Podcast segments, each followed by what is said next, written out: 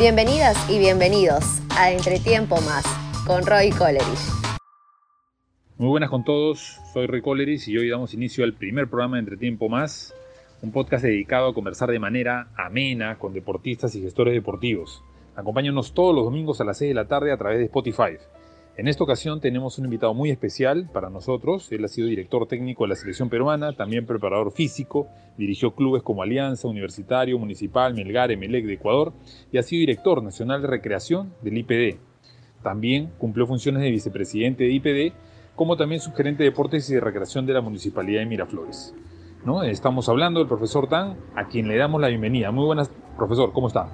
Gracias, Roy, por la bienvenida a todos los amigos del, están en expectativa de este programa, de esta audición de la Municipalidad Metropolitana de Lima y para mí es un gusto tremendo pues poder dirigirme a todos los radioescuchas.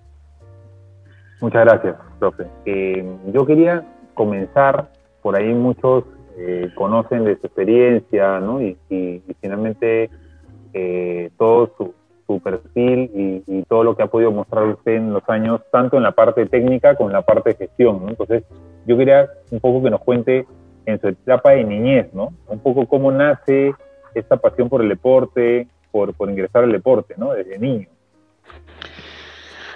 Fue, muy importante, ¿sabes qué? Tener un muy buen profesor de educación física, ¿no? Yo estudiaba en Ricardo Bentín, era un colegio deportivo, una gran unidad escolar, y el profesor de educación física pues fue un ejemplo para, para mí y para todos nosotros los que estudiábamos ahí.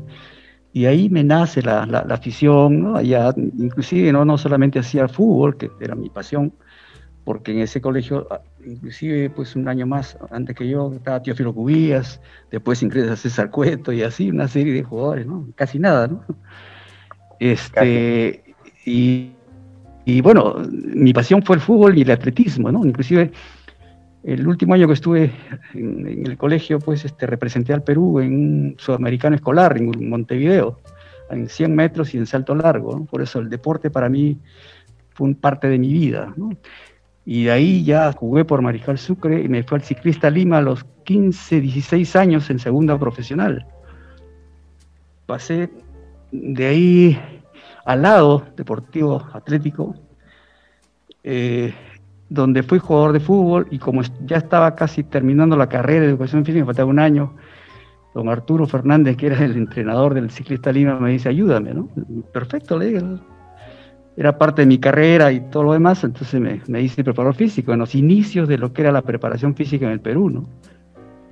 De ahí, de lado, pues, este, se fue el técnico y los últimos cuatro partidos tuve que quedarme como era el preparador físico y era jugador además. El presidente me dijo, hoy no hay nadie, era sábado, mañana jugamos. A ver, hasta el cargo del equipo, me dio un muchacho, tenía 21 años.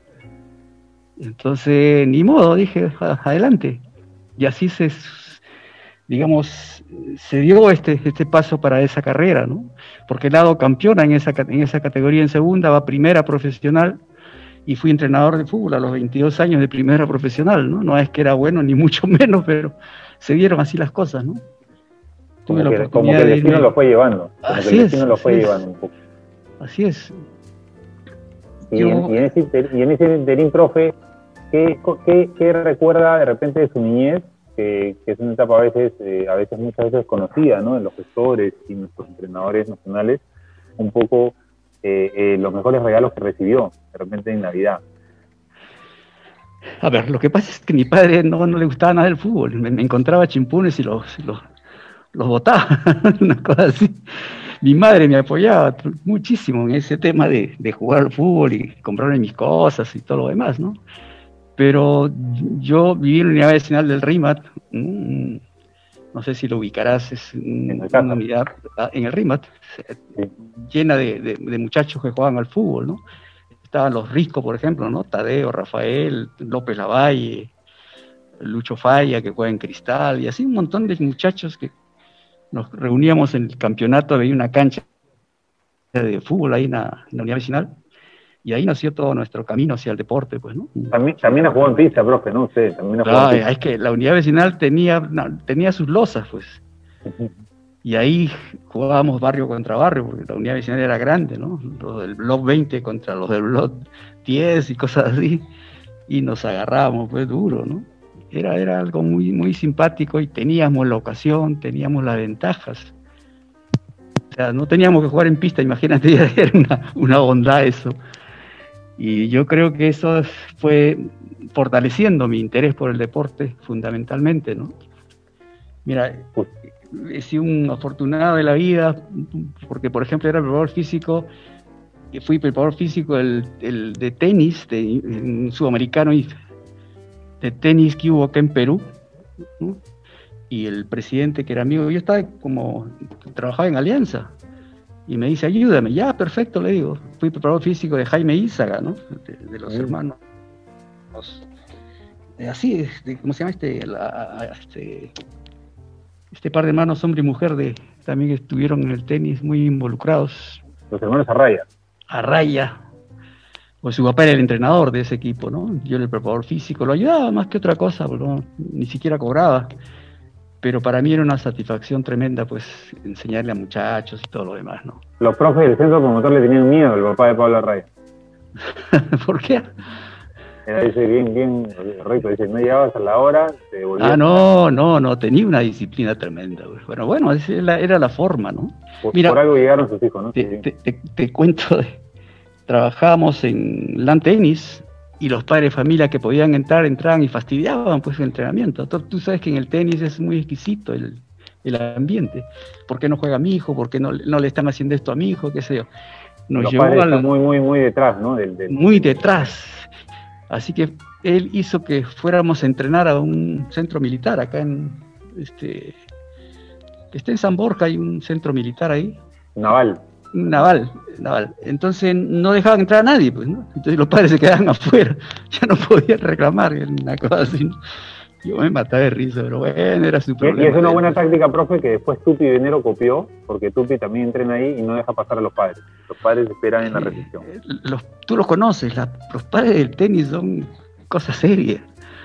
Tremendo, es diferente a otros deportes, ¿no? No, no, no se da igual, pues. Entonces eso era importante, algo, una lección también que aprendí, que, que era buena, ¿no? Cómo hacer que, que no se, pues, se mezclen las cosas, ¿no? El presidente de la federación en ese momento era el papá de Pablo Raya, el de tenis. En el momento que usted ingresa como preparador físico. No, el presidente de la Federación Peruana de Tenis era Lastenio Morales. Ah, Lastenio. Sí, él es el que me invita a ir. Pero tenía Jaime Isaga, tenía Pablo Arraya, tenía Laura Raya, por ahí estaba llegando Carlos Di Laura.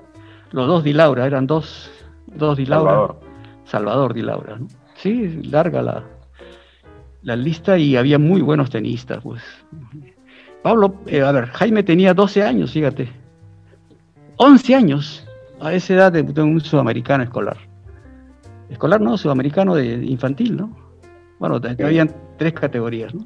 Los Array eran los más grandes. Y uno de los Dilaura también, ¿no? Pero ¿Y, después... ¿Y usted llegó a practicar tenis, profe? Aparte, de, aparte de fútbol y atletismo. Ahí, ahí, tenía que, ahí tenía que jugar, pero pues, cuando llegaba temprano me ponía a jugar con, un poco con ellos, a, a bolear más que jugar con ellos. Pero sí he jugado al tenis, ¿no? todo, he jugado, no, hay deporte que no haya jugado. ¿Y qué diferencia le ve, profe, por ejemplo, ahí entre el desarrollo de un deportista, usted dentro de su especialidad, ve, porque claro, yo veo que en el caso del tenis es mucha lateralidad, ¿no?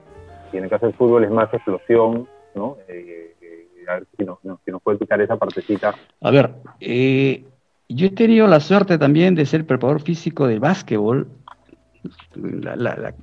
Erasmo Roca, no sé si lo ubicas, en una academia ahora, pero él, él, fue entrenador de la selección de Caraz también, ¿no?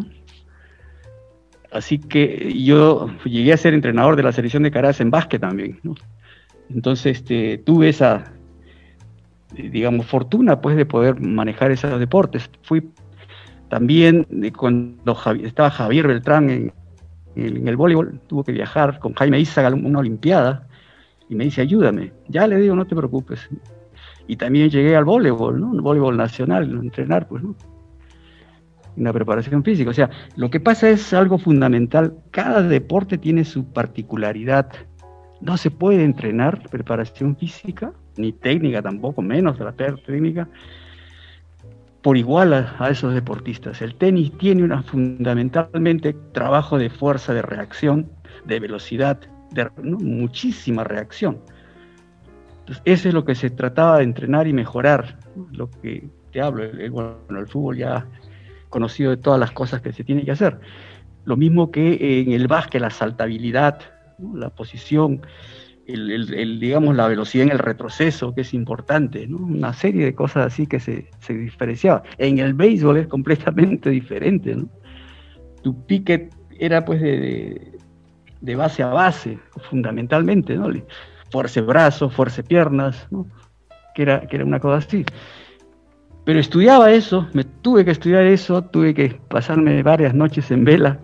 Eso, es lo que le iba a preguntar, profe. Eso es lo que le iba a preguntar ahí, profesor que era eh, eh, su etapa universitaria, ¿no? Porque entiendo que ya a los 21 años usted tuvo que dejar el fútbol forzado por dirigir, ¿no? En el equipo profesional en el que usted jugaba, pero en el lado, también que usted estudiaba. Entonces, ¿cómo fue esa etapa universitaria paralelamente, entiendo, ya a la laboral, ¿no? Claro, lo que pasa es que cuando estaba estudiando ya estaba jugando, estaba en el ciclista, no estaba en el, en el lado, ya estaba estudiando y estaba y jugaba. Entonces me repartí un poco el tiempo. Lo peor del caso, no lo peor porque creo que fue una experiencia, es que mi padre quiso que yo sea médico. ingresé a medicina. Lo primero que ingresé fue a medicina estudié un año en medicina. ¿Ahí en San Marcos? En San Marcos, sí, en la, la Facultad de Medicina, San Fernando. Pero eh, no sentía eso. Yo quería ser ¿no? profesor de física, quería meterme en el deporte. Y el segundo año hice medicina ingresé también a, a, San Marcos en, educación física, pero ya me compliqué la vida, ¿no? tuve al final, a medio año, tuve que dejar medicina y ya seguir con educación física, ¿no? Pero fue una experiencia dura porque, y, entrenaba, ¿no? Todavía, como ya, ya jugaba en, en el ciclista o en el lado, ¿no? Entonces, pero igual trataba de hacerlo, era muy disciplinado y ese es un poco el corte que he tenido toda la vida, ¿no? La disciplina, el, deseo de, hacer las cosas bien, de superarme. Fue un, creo Dios que Dios me, iluminó un poco en todas las cosas, ¿no? E, eso también le iba a decir, profe, ¿no? Porque en realidad, eh, para, en esa época, para ser entrenador o director técnico y ser asistente y preparador físico, no era indispensable ser profesor de educación física, ¿no? O sea, no era... No, todos los equipos lo tenían. No, no, no para nada. Era una ventaja porque al final tenías estudios, tenías metodología, ¿no? tenías la forma de llegar, ¿no? Este, llevabas el tema estadístico y una serie de cosas así que los otros cuadros no lo hacían. Pues, ¿no?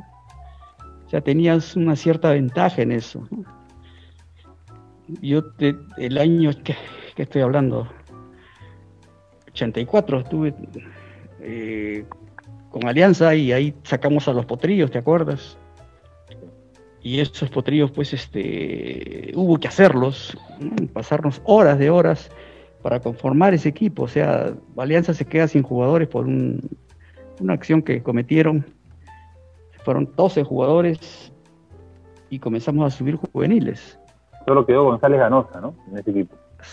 González Ganosa, quedó Jaime Duarte y uno más, no sé cuál es, no me acuerdo. Pero lo demás era pues jugarte la vida con ellos, ¿no? Pero lo aprendieron, ¿no? Yo te digo, la emoción más, más grata de mi vida fue cuando dejo Alianza este, y entra Didi. Y Agustín Merino me dice, profesor, ¿qué es? A trabajar con él, ya he hablado con él. Lo que pasa es que yo estuve en Ecuador. Y en Ecuador eh, tuve poco tiempo, pero viví en el hotel y Didi va como entrenador de la selección ecuatoriana y también vivía en el hotel, ¿no? Entonces nos juntábamos a veces a comer, a almorzar, y cuando él llega a Alianza, aparentemente supo que yo era entrenador de Alianza, pues me tuve, que, me tuve que dejarlo. Pero el gesto más grande que he tenido, más emocionante y grato de mi vida en el deporte, es cuando un día la madre, ya yo no estaba en Alianza, hacen, como siempre, hacían una reunión, hicieron una reunión en un chifa, con toda la dirigencia, con Didi, que estaba hace una semana que había llegado a Alianza, ¿no? Es, volvería la madre, los, muchachos con sus mamás y todos los, los, chicos que, que, subimos a primera profesional, ¿no? Yo llego con mi señora y a, la entrada así, donde todas las mesas estaban ahí, los muchachos se paran con las madres a aplaudirme, ¿no? Fíjate la emoción que tuve, ¿no? ¿qué es esto? Fue muy grande, porque esto no se da en el fútbol, ¿no? Y ahí se casi casi me pongo a llorar. Pero y gente me saludaron, conviví, nos dimos un abrazo y me habló, pues, no, quiere quedarse, profe, me dice. No, le digo, tengo otro trabajo, no tenía nada, pero así es el fútbol, ¿no? Pero he tenido un poco la, fortuna de, no estar mucho tiempo fuera del fútbol, ¿no? Sin trabajo, ¿no? Porque a veces hay técnicos que se han pasado mucho tiempo fuera, ¿no? Que es, es complicado, ¿no? Eso es lo que yo también digo, ¿no? Cuando una persona normalmente tiene capacidades, siempre a veces uno no postula, ¿no? Te llaman. Mm. Y la posición del técnico, tú lo sabes, es muy difícil, ¿no? Muy complicada, ¿no? No siempre... Muy inestable. Muy, inestable. no siempre se te dan las cosas, ¿no? Por una u otra razón, ¿no? Pero, bueno, está este el tema de, con experiencias atrás de sacar las cosas adelante, ¿no? Darle vuelta, hablar con cada uno de los jugadores, en municipal he pasado muchas cosas serias, pues no, no, pagaban.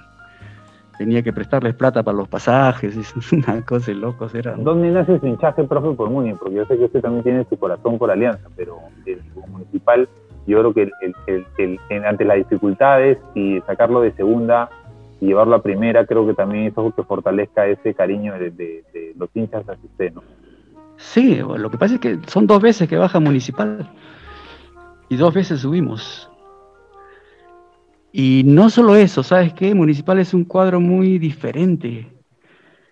Tienes una hinchada que, sufre demasiado, ¿no? Porque siempre, Municipal siempre tuvo dificultades. Yo he estado cuatro veces en Municipal, ¿no? Llegué la primera vez el 80, después tuve el 89, el 90, regresé el 2000, 2005, 2000, sí, 2005 campeonó 2006 para subir otra vez a primera. Igual, ¿no? dejaban de pagar y eso. De ahí me fui al. de ahí me, el alcalde Macías me llamó para irme a la municipalidad. Después ahí, estando en la municipalidad, entrené a la Universidad de San Marcos también, ¿no? Claro, y, y eso es lo que le iba a decir un poco. Muchos no saben que usted también dirigió a Claudio Pizarro en Cantolao. Claro, yo estuve con Claudio. Él es categoría 7-8. Y en el colegio, ¿no? Porque normalmente para que se ubiquen un poco los, que nos siguen, la categoría que manda es la de nacimiento, ¿no? Es la de nacimiento, claro, cuando 7-8 es el, año que nació Claudio. Pues, y este, en el colegio yo era asesor del Holly, mi señor era jefe del Departamento de Educación Física, la presidenta de MEDAM. Eso también quisiera conversarlo contigo, con los muchachos, porque metí un plan diferente a la educación física en ese colegio, ¿no? Era particular, pero yo creo que, por ejemplo, el tema mayor de, la educación física en el Perú es que tienes hora y media a la semana y eso no te sirve para nada, ¿no? Ahí, ahí tuve dos días de dos horas, fíjate, cuatro horas a la semana y una hora de deportes. Y cada, cada semestre, si por ejemplo tú estabas en, en básquet, el otro semestre hacías fútbol y el otro semestre hacías gimnasia y el otro semestre hacías atletismo y así todo el año, los, que tenías en el colegio cambiabas de deporte. Y aparte teníamos entrenamiento con los seleccionados, ¿no? De, atletismo, de fútbol, de básquet, de voleibol, de hockey, que hockey teníamos ahí en el colegio salió excelente porque el colegio comenzó a campeonar, cambió de los 300 alumnos que tenía, se fueron a 600 alumnos, fíjate. Es un colegio muy especial, ¿no? pero nos dieron esa alternativa. Yo creo que eso, esa experiencia fue muy, muy buena, que habría que verla, ¿no? Con, por eso dije, a ver si alguna vez podemos conversar con el, Ministerio de, Educación, el Ministerio de, Cultura, que también tiene que ver con esto, eh, todas las municipalidades, el Comité Olímpico, este, y hacer, digamos, no sé si será un convenio o no, pero un aporte de, grupo, todos juntos, para ver qué se puede hacer, ¿no? No que, por ejemplo, Barranco haga una, una actividad, eh, por ahí Miraflores haga otra, pero así no, no, no, hacer algo, algo sólido, ¿no? El campeonato escolar se venía menos. Yo estuve con el IPD cinco años presidiendo la Comisión Nacional de, Fútbol Escolar, ¿no? pero tenía esa potestad, el Ministerio de Educación acompañaba. Después pasó al, Ministerio de, Educación, pero el Ministerio de Educación no, tiene técnicos, ¿no? Entonces, ¿cómo, cómo manejas una organización técnica como era el campeonato escolar, ¿no? Porque después del campeonato escolar de cada año, el que campeona, los colegios que campeonan en cada uno de los deportes, para el sudamericano, ¿no? Entonces, eso también es una labor importante que hay que pensarla, que hay que hacerla, reestructurarla, porque creo que eh, justo estaba conversando con Milagritos este, el tema de, quería saber un poco de lo que es el Día Mundial de la Actividad Física, ¿no? Y dentro de eso, pues se creó precisamente el Día Mundial de la Actividad Física para tratar de que las entidades que, tienen que ver con la actividad física y el deporte puedan involucrarse y hacer que, eh, digamos, un, mejor dominio, una mejor producción, trabajo, organización hacia la actividad física, el deporte y la recreación, ¿no? Yo creo que eso sí fue importante, ¿no? Sí, una de esas cosas, profe, quería que de repente, eh, muy rápidamente me diga, eh, en ese tema, justo por, por, lo que me decía, ¿qué es lo que de su gestión un poco en la Dirección Nacional de Recreación y Promoción del Deporte en el IPD, qué es lo que más recuerda? ¿Es ese plan? ¿O qué, otro plan recuerda más con mucho cariño de su paso por el IPD, ¿no? los años que estuvo? Dos cosas. Primero que se tuvo la, fortuna de, edificar un poco algunas áreas importantes, ¿no? El área de adulto mayor, que tenía un responsable, el área de, personas con discapacidad, el área de, niños, el área de, damas, niñas que, que, hacían actividad física y deporte, eh, y, entonces teníamos cada una de esas áreas, reportaba cada semana todo lo que hacían y todos apoyábamos, perfecto, pero cada uno tenía un par de, uno o dos responsables. Y te estoy hablando a nivel nacional, ¿no? O sea, no, no solamente Lima, que es lo que, que, hacía el IPDA. En el caso mío viajaba un montón para poder supervisar un poco eso, que, que, concuerden con las ideas que teníamos de superar. ¿Y qué es lo más difícil, profe, ahí afrontar? Perdóname, perdóname, la, segunda. Sí, el, otro fue el tema de el sede, el Centro Educativo Experimental Deportivo, ¿no? O sea, ¿conoce el barrio de la Victoria, sí, no? Sí, por la frente de Radio Patrulla, por ahí. Claro, está hay una cancha de fútbol, hay una piscina, una pista atlética, hicimos aulas, habían dos aulas, hicimos cuatro más, hicimos un colegio, el sede, pero con la finalidad de que eh, poder manejar con talentos, solo talentos, de esos cinco deportes que ¿no? hablamos de básquetbol, fútbol, atletismo, había eh, levantamiento de pesas, porque teníamos un pratolongo que era, había sido campeón nacional de levantamiento de pesas, que trabajaba con nosotros. Muy buenos profesores, te hablo a los Ugatás, estaba en atletismo, ¿no? campeón sudamericano en, atletismo, en, en salto alto, por decir así. Humberto Castillo y el profesor Salas en fútbol. Muy buen nivel y hablé con el Ministerio de Educación para que ellos toda la mañana tengan las clases regulares de, educación, como en cada uno el año que estaba, ¿no? Y eh, le dábamos almuerzo como IPD a todos, y toda la tarde, de las dos y media hasta las cinco y media, la parte deportiva, cada uno en su deporte, ¿no? Y mira, ese, este, los hermanos Olivares, por ejemplo, son de ahí, ¿no? Y Pedro y. Pedro y Percy, claro. Eh, este, el otro chico que jugó en Cristal, también back central. Jorge Arteaga. Arteaga, varios salieron así. Eh, uno se fue a Italia a jugar, fíjate, ¿no? Este, e igualmente en gimnasia salió casi una selección de gimnasia. Comenzamos a adquirir material, nos regalaban, nos pedíamos a la empresa que nos obsequien. Esas son un par de satisfacciones bastante grandes que tuve. Lamentablemente salí del IPD y a los tres años regreso ya era un colegio cualquiera, ¿no? o sea, recibían a cualquiera. Ya no tenía que ser deportista, ni mucho menos, ¿no? Entonces eso me dolió mucho también porque costó trabajo, costó esfuerzo y no se concluyó. Pero mm, mira, al final me dio cierta, cierta razón. Si hubiéramos continuado así, imagínate lo, lo que hubiera resultado a través del deporte, ¿no? Son cosas que quedaron un poco truncas, ¿no? Y en la selección, profe, su paso, porque estuvo muchos años también en la selección como, como preparador físico y después como entrenador, eh, ¿qué, ¿qué, recuerda por esa etapa, no? Siendo que la etapa más simpática fue la, primera, a pesar de que no clasificamos al Mundial. 73, bueno, había un equipazo, ¿no? Te hablo de, todo el mundo. Estaba Chale, Cruzado, estaba este Perico León, eh, Teófilo Cubías y, bueno, todo el resto que estaba, Chumpitaz. Tuvimos concentrados. Algunos, habían, algunos habían jugado en el 70 y algunos eran. Claro, eh, aparecían ahí, ¿no? Como Oblitas que aparecía ahí. Velázquez que aparecía ahí.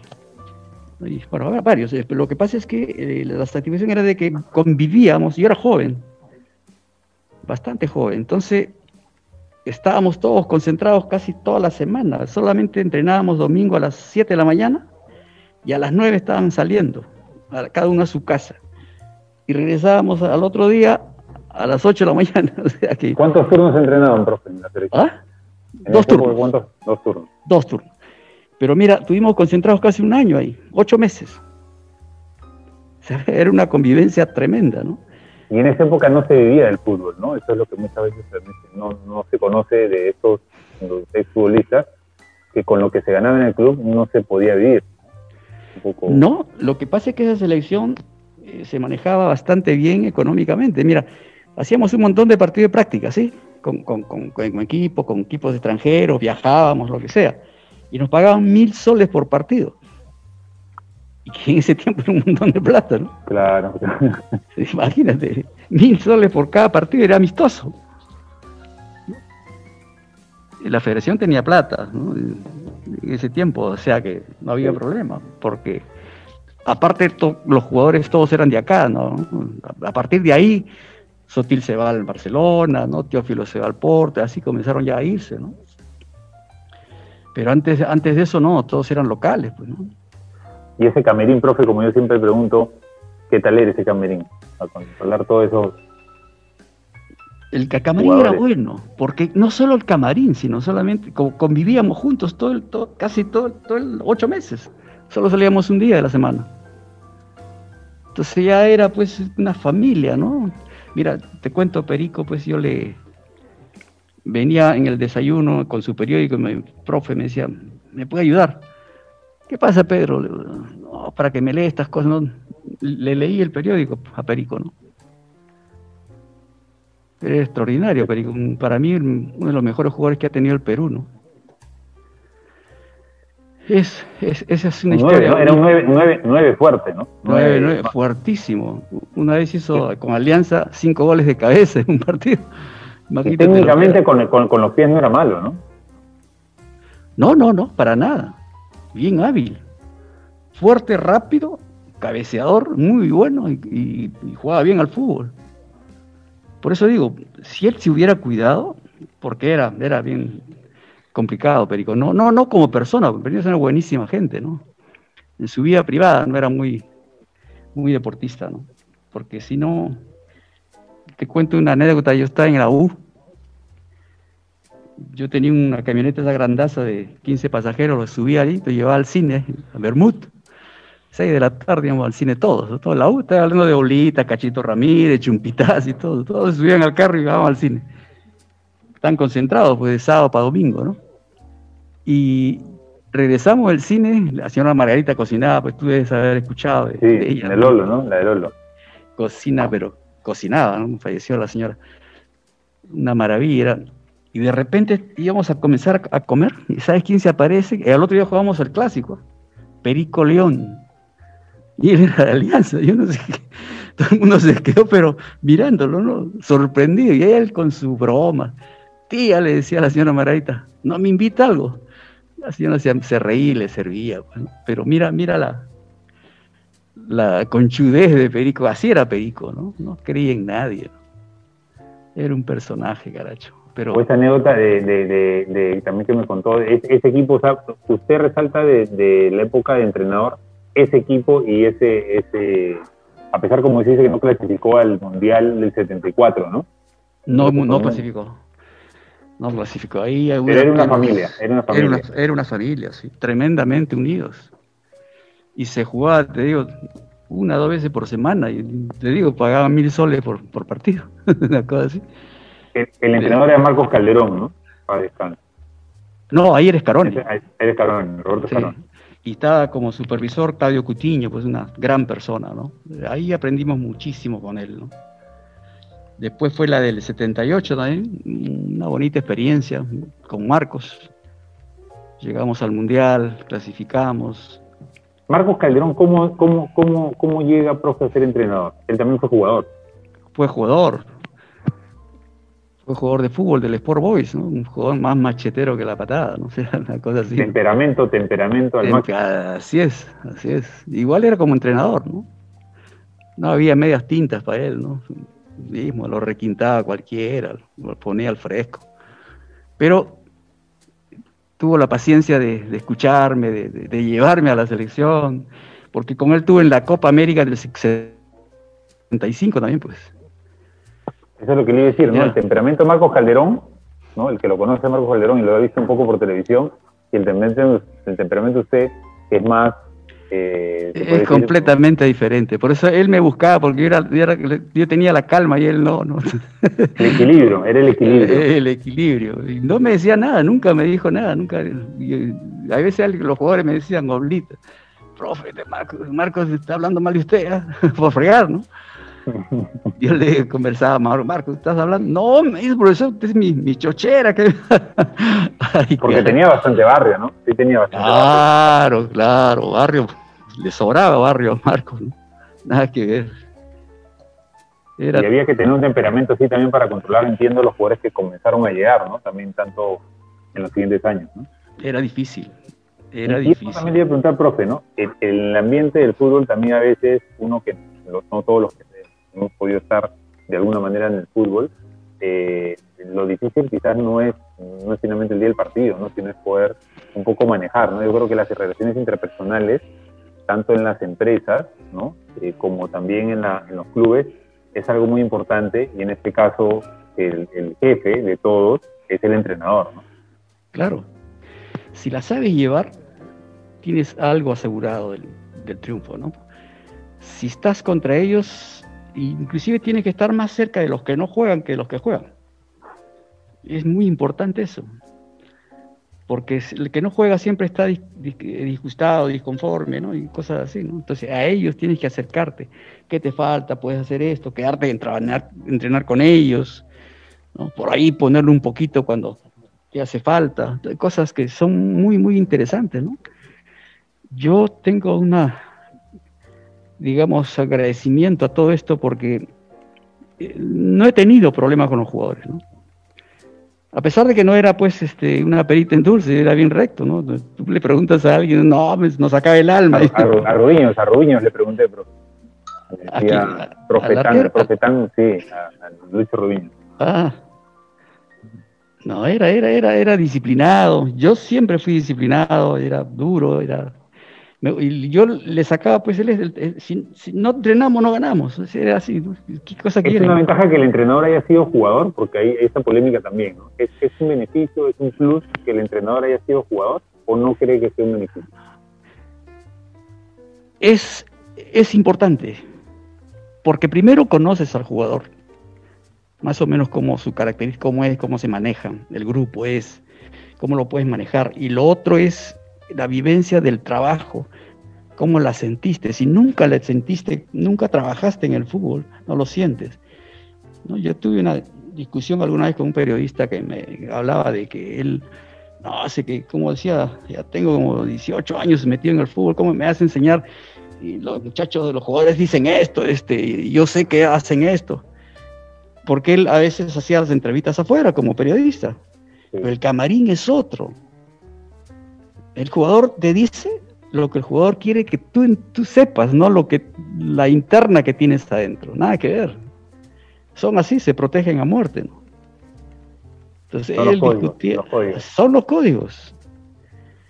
No es lo que él decía que conocía mucho de fútbol. que- le dije, has entrado a un camarín para hacer una novia, has salido. Le digo, tú no has convivido un Juan camarín. Pablo eso, ¿no? Juan, Juan Pablo Barsky, que es, un, que es un periodista argentino, él Sí, decía sí, lo ubico, sí. que, que para, para uno opinar sobre un deporte tenía que saber lo que se siente en ese deporte, ¿no? Quiere decir, él opina de tenis, opina de fútbol, trata de hacer ese, esa competencia a un nivel menor y de ahí multiplicarla por 10 o por 100, ¿no?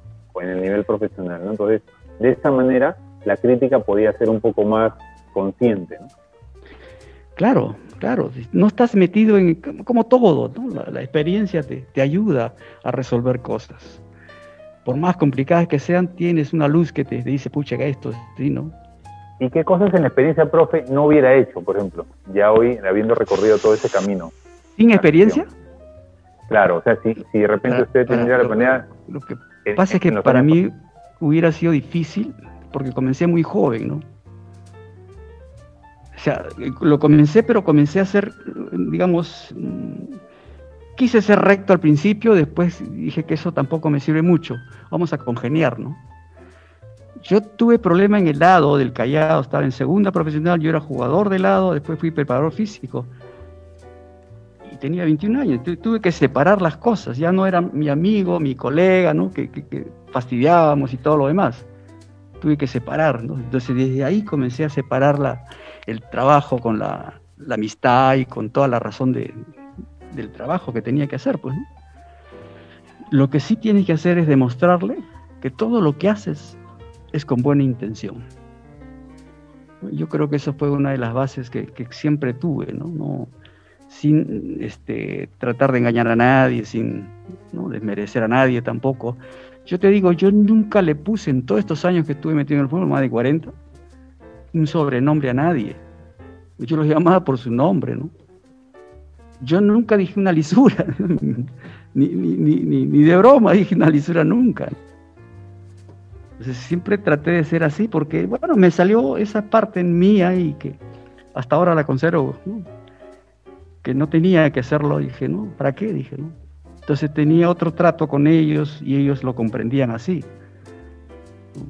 Nos encontramos ahora en la calle, mira, Chumpita todavía me dice profe, ¿no? Imagínate. Una cosa así. Sí. Y sus mejores amigos, profe, en, en la vida, en el deporte, ¿quiénes sido? ¿Quiénes son? ¿Quiénes son? Uno de ellos es Javier Beltrán, ¿no? Trabajamos ahí, él era preparador físico conmigo ahí en la selección 7-3, pues, ¿no?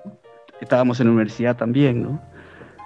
Desde ahí comenzábamos a ser amigos. Mm, Su señora de él es profesor de educación física, estudió con mi señora también educación física en San Marcos, ¿no? Los del mismo año y todo lo demás. ¿no? Entonces hay una amistad muy, muy, estrecha, ¿no? Hay varios amigos, definitivamente. Erasmo Roca, porque es un muy buen amigo también, ¿no? Son estos amigos que el fútbol, Chuparriola también por ahí, profe. Chuparriola, Chuparriola, eh, el 73 estoy hablando, jugamos con Chile, este, la selección va, pues tenía sus cuartos, todo, yo tenía mi cuarto, un cuarto con dos camas, y un día antes llega Chupo al partido, pues no, pero en el hotel no había, no había, no había habitación ya libre. Entonces le digo, oye, ahí tengo una cama libre, ¿no? Si quieres Ah, ya, bestial, me dice, ¿no? De ahí comenzamos a conversar toda la noche, y ahí sí son muy amigos, ¿no? Mira, el año 73, ¿no? Y es una persona, pues, que, que ha ido, no sé, como a 10 mundiales, una cosa de esa. Jorge, es- si alguna vez que pase toda esta cosa, vamos a su casa.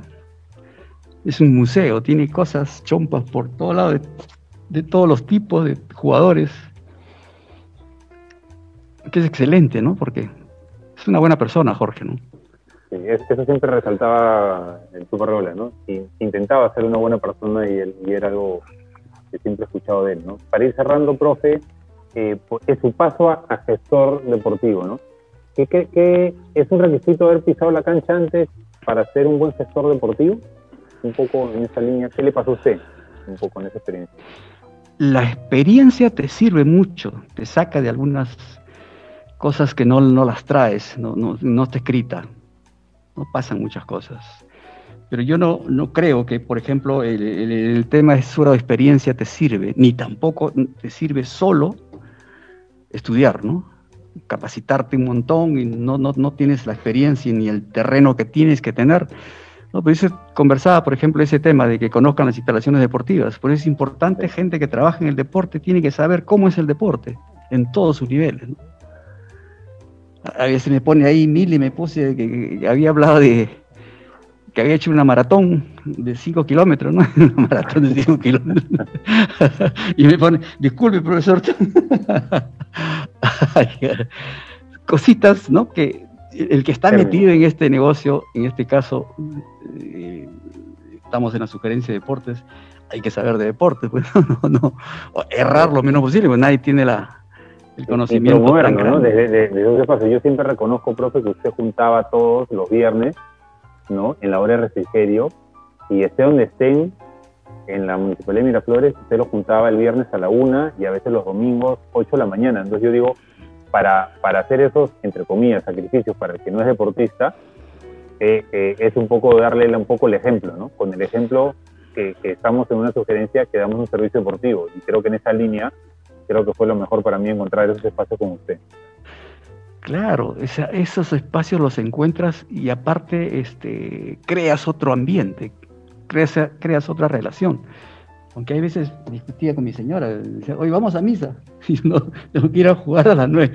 ¿Cómo estás todo el día metido en el deporte?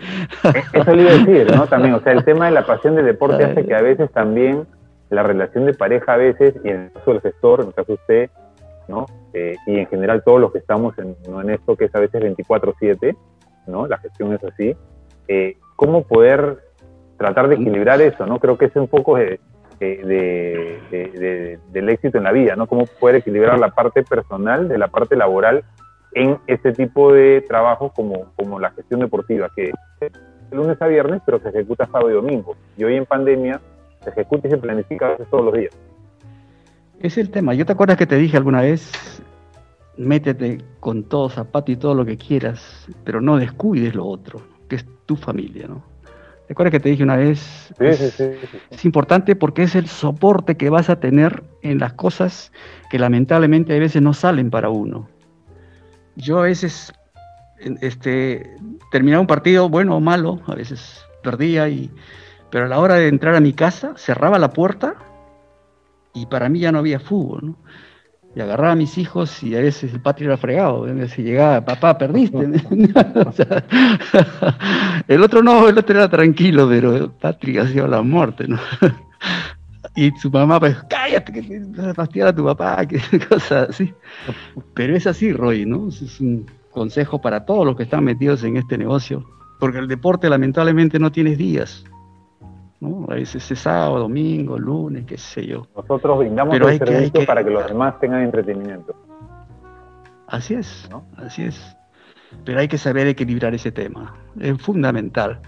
Porque al final tú llegas a tu casa y es, tu sostén, ¿no? Tus hijos, la alegría de tus hijos lo tienes, tu señora. No sabes cuánto. Las cosas te salen mal, pero ahí en tu casa no te van a salir mal las cosas si tú estás con ellos. Yo creo que eso es valioso. Unas preguntas finales nomás ya, para ir cerrando el programa.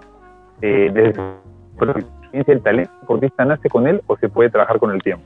Es una pregunta que siempre sale. El talento nace con la persona, pero la, la, la, mejoras, la haces, la haces exquisita, la haces mucho más productiva, porque si no la trabajas, el talento solo no te alcanza. Correcto. Y te lo digo, ¿sabes quién me lo dijo? Pelé. Imagínate. Pelé, eh, Pelé fue profesor en física. Ah, sí. Yo estaba en la U y llegó el Santos a jugar pues partidos amistosos, jugó tres partidos amistosos y entrenó, entrenaba en la U, pues, ¿no? Para mí era un placer pues ver entrenar al Santos, ¿no? Ya podía primero aprender de todo lo que hacían y segundo ver a los jugadores, ¿no? Y estaba muchacho, ¿no? Y me acerqué a él a conversar, que era profesor, yo era profesor con física, le dije, ¿no? Yo, yo tuve la suerte un poco, el año 71, fui a Brasil a estudiar fútbol, ¿no? Este, y en, dentro de esas clases, algunas clases las dio Claudio Cutiño. Y Claudio Cutiño, para suerte de todos nosotros, lo contrata la federación el año, para el año 73, a principios de 73, para la eliminatoria 74. Y él viene como supervisor general, ¿no? por encima de todos. Y dentro de eso, él me llama por teléfono, ¿no? Imagínate, ¿no? Yo no era nadie. Me dice, Juan José, ¿no quieres trabajar con nosotros? No, no quiere trabajar en la selección, imagínate. Ni hablar, claro, le digo, ¿cómo no? Y ahí llamó a Javier Beltrán, Obregón, ¿no? Ahí comenzamos todo el tema del fútbol y de la, de la selección. Pero esas son las cosas que se da pues en la vida un poco que te hace llegar a, alcanzar cosas, ¿no? Correcto. Sí, a veces, a veces las personas se juntan, ¿no? Y aparecen por algo dentro de la vida de uno. Y dentro de eso, el mejor aprendizaje que he obtenido dentro de la gestión, porque también entiendo que su camino en una municipalidad, cuando llega con el, con, con el alcalde Macías, también entiendo que hubo un aprendizaje, ¿no? En, en esa línea de pasar ya del IPD, ¿no? De ser entrenador y ahora trabajar en la gestión municipal, ¿no? Deportiva. Fue un pasaje diferente porque las municipalidades tienen sus reglas, ¿no? fundamentalmente. Dependes de otros, de muchos otros tienes encima, ¿no? En este caso el gerente, el gerente general, el, qué sé yo, el, alcalde y cosas como esas. Yo tuve un poco la suerte de que Macías también me, me consideraba mucho, ¿no? Cuando tenía una conferencia con la comunidad y eso me llamaba para que esté ahí y decía pues lo que se está haciendo, ¿no? Y tú sabes que en Miraflores, todo esto, digo, parte de esto se hizo bastante por el deporte, ¿no? También decir que a veces la gente decía, no, lo único que sirve en la municipalidad de Miraflores que se ha hecho bien es el deporte, imagínate. No, era tan así tampoco, pero... No se conocía todo el trabajo. Así es, ¿no? Así es. Entonces era, era importante, ¿no? Pero yo creo que eso fue lo más grato y lo, lo otro es aquello que te conté al principio, de que se hizo áreas para poder trabajar y dar responsabilidad a algunos, ¿no? Como es un poco ahora, los muchachos están trabajando en cada una de sus áreas, ¿no? Este, y con mucho, pues, dime. Fueron 12 años, ¿no? Fueron 12 años y diría, ¿cuál, cuál, si yo le preguntara, profe, cuál es el mayor logro de Juan José también en el deporte? Ya, entonces estamos hablando de todos los años que usted tiene en el deporte. ¿Cuál cree usted que ha sido el mayor logro a su consideración en cuanto Bueno, el mayor logro que he tenido, por ejemplo, lo que pasa es que puedo definir un poco el tema de, he sido, digamos, en, lo que es el fútbol, director técnico de fútbol, de equipos, llegué a la selección nacional, o sea, más arriba no podía llegar. He sido dirigente deportivo, en este caso en el IPD, fui presidente, no podía llegar más arriba tampoco. Este, como profesor de educación física, fui 12 años presidente de la Asociación Peruana de Profesores de Educación Física. Como entrenador de fútbol también fui cuatro años vicepresidente de la Asociación Latinoamericana de, Entrenadores de Fútbol, ¿no? porque era entrenador de la Selección Nacional y hubo un congreso latinoamericano y que me eligieron vicepresidente. O sea, son cosas que se dieron. Y esas son cosas que, las llevo gratamente. Yo no, no, creo que no soy alaraco ni muestro cosas, pero que son cosas importantes, ¿no? Este, y yo creo que esto es el mayor logro que he tenido, que las cosas que he participado he podido sobresalir, he podido estar, he podido conformar, eh, eh, porque es bien difícil estar en el fútbol, conversamos con eso, ¿no? ¿Cuánto dura un entrenador de fútbol? A veces tres partidos y chao. Yo durado varios años en los equipos, ¿no? En los equipos, en los clubes, he durado, que diablo, he estado como dos, 11 años en el IPD, de una u otra forma, director nacional, como vicepresidente, estuve seis años, muy, muy poco como presidente, pero llegué a eso, ¿no? Igualmente, te hablo, de 12 años como presidente de la Asociación de Profesores en Física, ¿no? igual ocho años como presidente de la entrenador de fútbol de Perú, o sea, no sé si se dieron las circunstancias, ¿no? Porque no era tan bueno tampoco, nada que ver. Pero sí este, trataba de hacer las cosas bien, me preocupaba en, realizar cada cosa. Y ese es creo que el éxito de las personas cuando se dedican a algo y lo quieren hacer, ¿no? ¿Ese podría ser el secreto un poco, profe? Lo último que nos dice. Sí, sí. Tú te propones hacer algo, si te propones bien y lo luchas y, lógicamente teniendo pues la capacidad respectiva, lo logras. De todas maneras, algo, no tendrás al 100%, pero por ahí tienes un 70%, que es un montón, pero sí lo logras. Aparte, es el tema que, que, que lo veo en ti también, es el, congeniar con tu gente, ¿no? Con la que he trabajado contigo. Eso es importante, porque si no lo haces atrás tuyo de mala gana, te fregaste, ¿no? No te sale nada. Yo, yo siempre digo que tenemos que disfrutar siempre cada evento que hacemos, ¿no? Por más que obviamente sea nuestro trabajo, hay que disfrutar. Y, me da gusto cuando te leo y compartes las cosas con los tuyos, eso es importante. Porque ellos lo sienten que el triunfo también es de ellos. Y eso es valioso. O sea, no lo pierdas, ¿no? Nunca lo pierdas, pase lo que pase.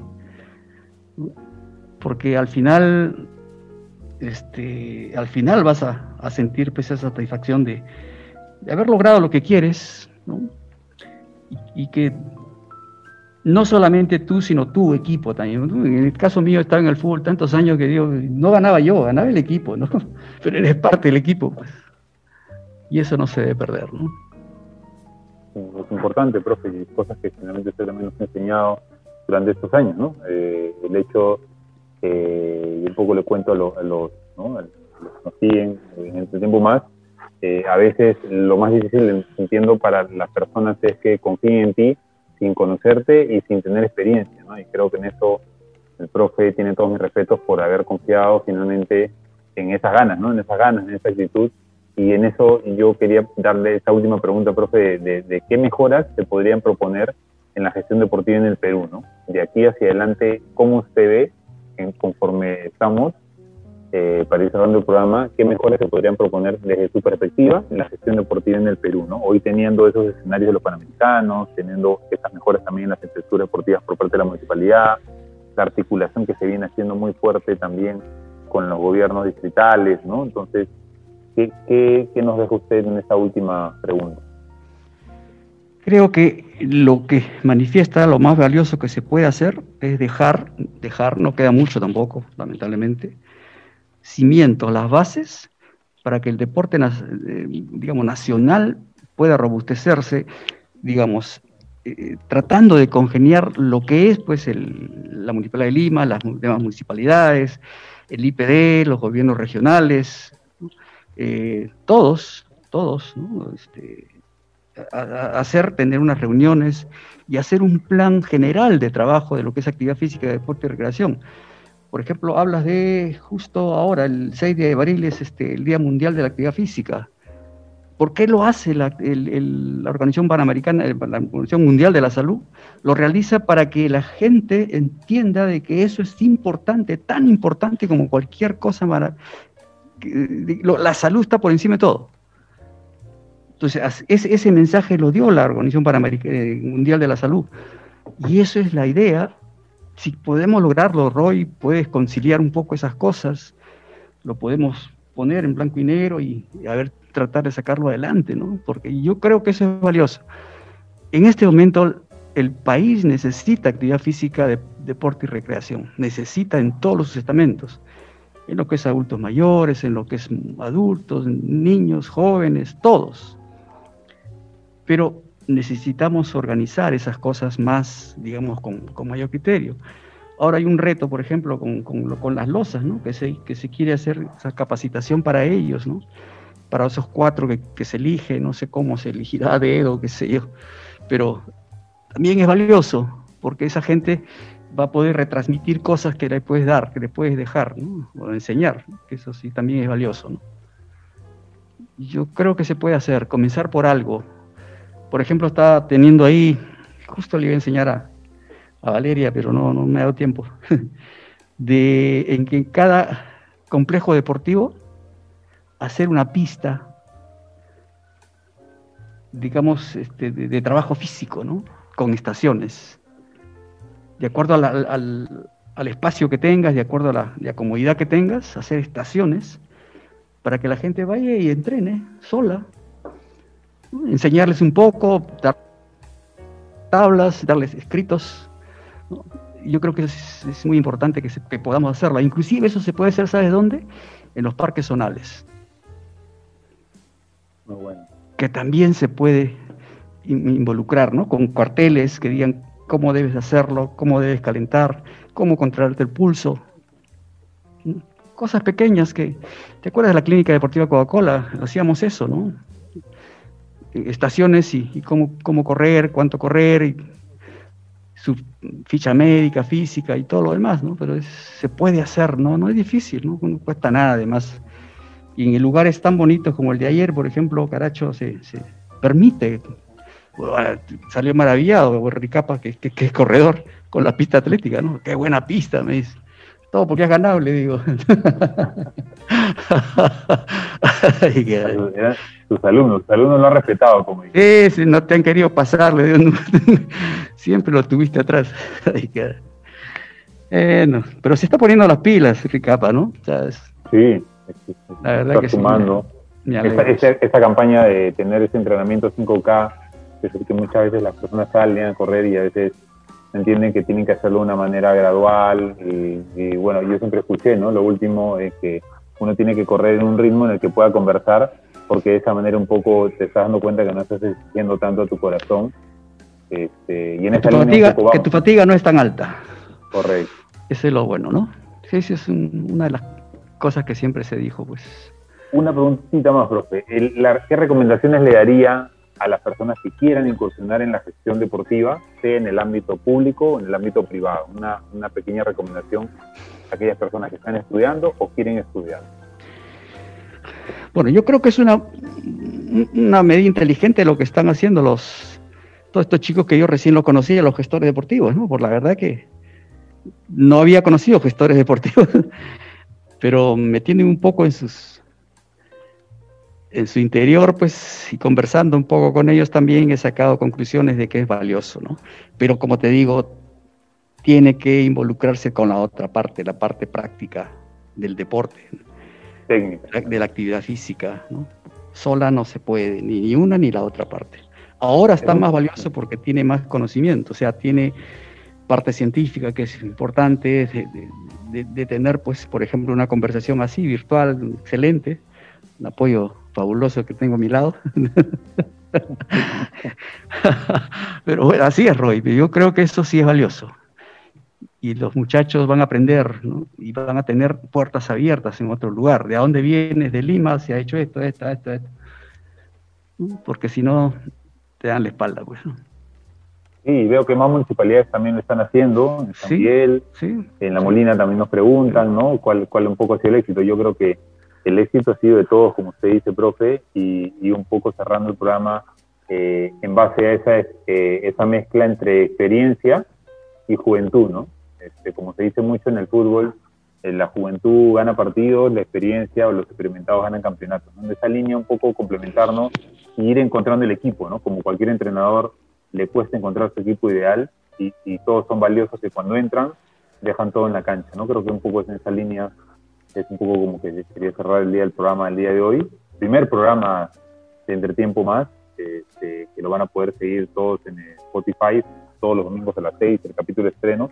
Y agradecerle nuevamente, profe, por toda esa experiencia y por esos conocimientos que nos ha trasladado, como siempre. Y hoy quizás a muchas más personas que, se vuelve a decir, hoy no importa la edad, hoy importa que cuando tenemos tanta pasión por el deporte y, el deporte es, nuestra forma de vida, creo que, creo que nos nutre bastante su conocimiento. Gracias, Roy. Igualmente, felicitaciones a todo el grupo, a todo el plantel, a todo el equipo. ¿no? Siempre manejé equipo. es valioso lo que dices y creo que eso también va a rebutecerlos a ellos, lo va a hacer, va a llenarlos de experiencia, que es lo importante, y el conocimiento tampoco lo tienes que perder, siempre hay que querer más. Antes hacíamos yo estaba en la Asociación de Profesores de Educación Física, hacía muchos cursos de capacitación y traía gente de afuera, ¿no? Siempre, una vez traje 42 ponentes en un Congreso Panamericano de Educación Física, 42 ponentes, nos costó un montón de plata, pero bueno, lo hicimos, pero fue valioso. Que eso me, me, molestó porque, por ejemplo, vinieron expertos para hacer este currículo de educación física, y la Escuela de Educación Física no lo quiso, no, no quiso, y yo les daba a los ponentes dos días, no lo quiso recibir, fíjate, ¿no? Para mí fue decepcionante eso. Esas son las cosas que a veces no se creen, ¿no? Que yo siento que a veces no importa quién lo inicie, si no es un tema articular y que al final quien gana eh, es el Perú, ¿no? Claro, esa era la idea. Pero yo creo que sí, si quieres, podemos, digamos, invitar ponentes internacionales que tienen mucha capacidad, van a por el mundo, todo lo que es actividad física y deporte, ¿no? O sea, en todo sentido, en, en todas las áreas, ¿no? Yo, ah, bueno, por lo menos hemos viajado con ellos, hemos estado junto con ellos. No sé si has leído alguna revista del Congreso Panamericano, de, Mueve por tu Salud Perú, ¿no? que es una asociación que tenemos nosotros también, igualmente que la presido, pero bueno, todo eso se puede hacer, yo creo que sentarnos un poco y decir, bueno, esto sí podemos hacer, esto no podemos hacer. Entonces vamos a tener que darnos un rato, Roy, un buen rato para, con los muchachos para que opinen, ¿no? Porque ellos son la parte para la cual va a quedar todas estas cosas, ¿no?